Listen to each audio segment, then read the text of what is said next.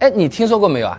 新能源车子年检啊，这个电池要开始检查了。据说六年以上的这个电车啊，全都过不了，哎，强制要换电池，真的还是假的？你点个赞支持我一下。今天我跟你聊聊明白啊。那首先啊，年检要检查电池这件事情确实是真的啊。公安部发布的征求意见稿，他说的以后的年检会通过 OBD 插口对电池的充电温度和电压进行检查，哎，这个是必须要检查的啊。哎，但是里面的这个电池容量是可选项目，不是强制要求的啊。平时基本上是不会专门去理会这一项的啊。那就算要查呢，文件里面要求的容量最低标准啊，也。只有百分之六十啊，那真的衰减到这个程度，电池已经是不太能用的这种状态了，呃，至少你自己是感觉得到了啊。所以的话讲啊，这次新的这个检测的重点不是电池的容量衰减，而是充电时候的安全问题。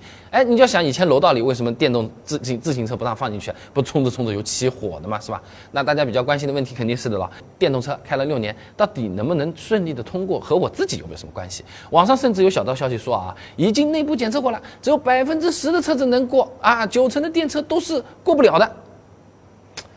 真的有这么夸张吗？我也去看了一下资料嘛，也查了查啊。其实就算是跑的比较多的出租车、网约车，哎，也都可以通过这个检测的。所以说，真的也没必要太担心。相关论文也比较多的，比如这篇里面啊，作者提取了八辆2012年的电动出租车充电数据啊，大约跑了十万公里左右的车子，充电时候的电压、极差温度都是在合格范围内的啊。这么老的电车都能过，现在更新、技术更好的这种电车，当然也不在话下了啊。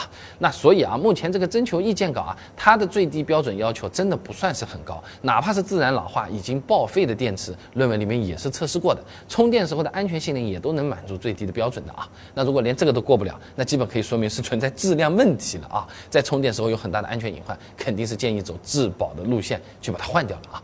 那说到质保，现在不少新能源车子动不动就说什么三电系统终身质保，这个终身是什么意思啊？是车的终身还是我自己的终身啊？万一车子这个坏了，4S 店会用哪些方式，是哎，能让我们这也不赔，那也不赔，这也不保，那也不保啊？感兴趣的朋友可以点开我的主页，搜索“质保”两个字就看得到了。哎，真的有换过电池的朋友，也非常欢迎你在评论区留言，讲一讲你自己的经历和体会啊。我这个号呢，每天都会给你更新一条实用有趣的汽车干货短视频的，关注点我。一下支持一下啊！